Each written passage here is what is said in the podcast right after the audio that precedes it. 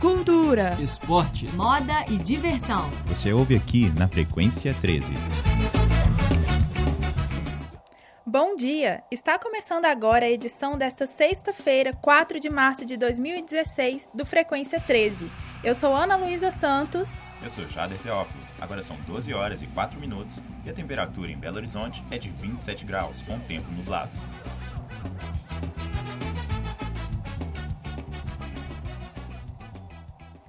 Começando o nosso programa, a repórter Jéssica Sudré traz informações sobre Seminário de Cultura Afro-Brasileira.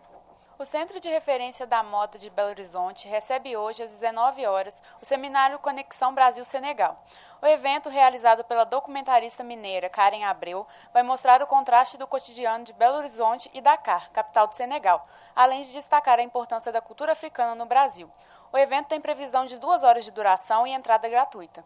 Mais informações pelo telefone 3277-4682. Moda.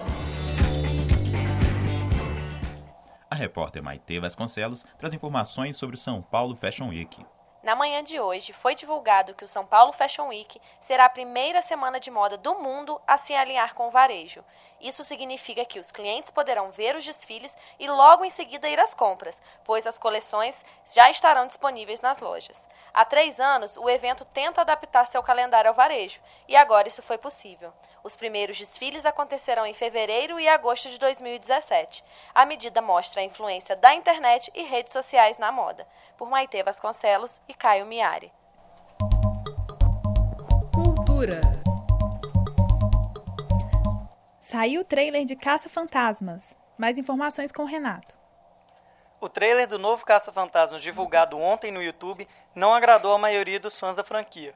O vídeo até então teve 137 mil curtidas negativas contra 83 mil positivas.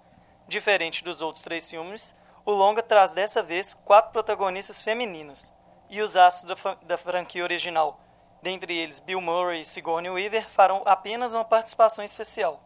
Caça-Fantasmas tem previsão de estreia nos Estados Unidos para o dia 14 de julho e ainda não há data definida para o lançamento no Brasil. Reportagem de Laura Michel e Renato Costa. E ontem estreou o filme Zoolander.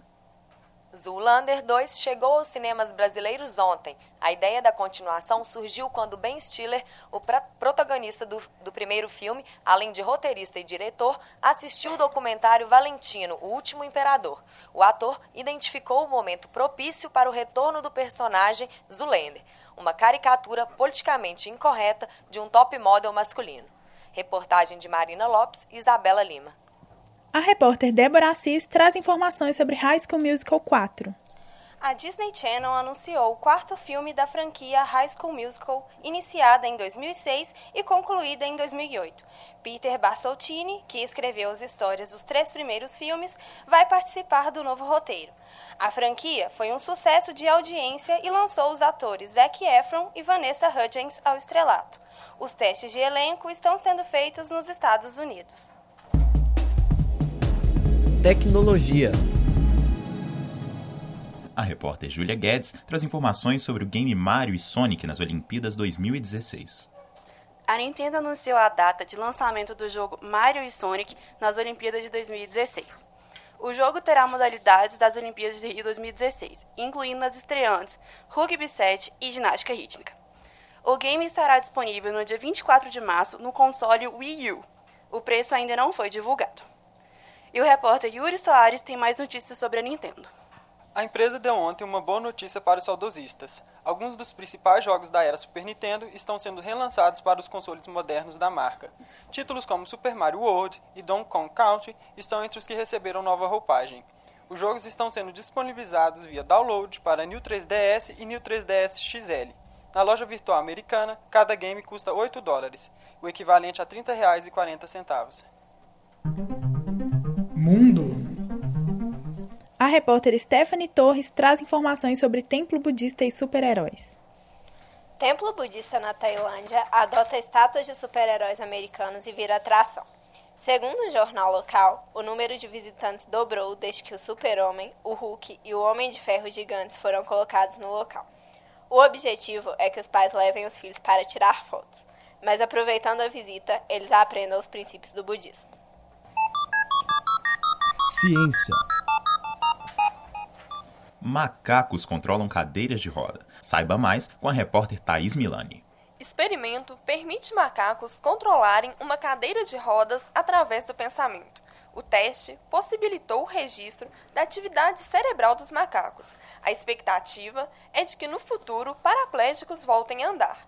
De acordo com o responsável pela pesquisa, o neurocientista brasileiro Miguel Nicoleles, da Universidade Duke, nos Estados Unidos, a ideia é implantar eletrodos cerebrais em humanos, mas para isso ainda é necessário novos experimentos com animais. De volta ao estúdio. Esporte. Repórter Samuel Prachedes traz informações sobre a última convocação da seleção brasileira de futebol. O treinador da seleção brasileira divulgou nesta quinta-feira a lista de jogadores para a próxima partida das eliminatórias da Copa do Mundo de 2018. O primeiro jogo será dia 23 de março contra o Uruguai em Recife e dia 29 o adversário será o Paraguai em Assunção.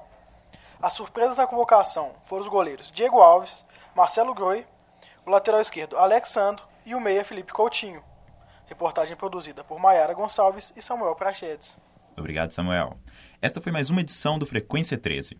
A gente se encontra na próxima sexta-feira. Obrigado. Com produção dos alunos do quinto período de jornalismo da PUC Coração Eucarístico e técnica de Bárbara Castro e Clara Costa. A supervisão é da professora Yara Franco.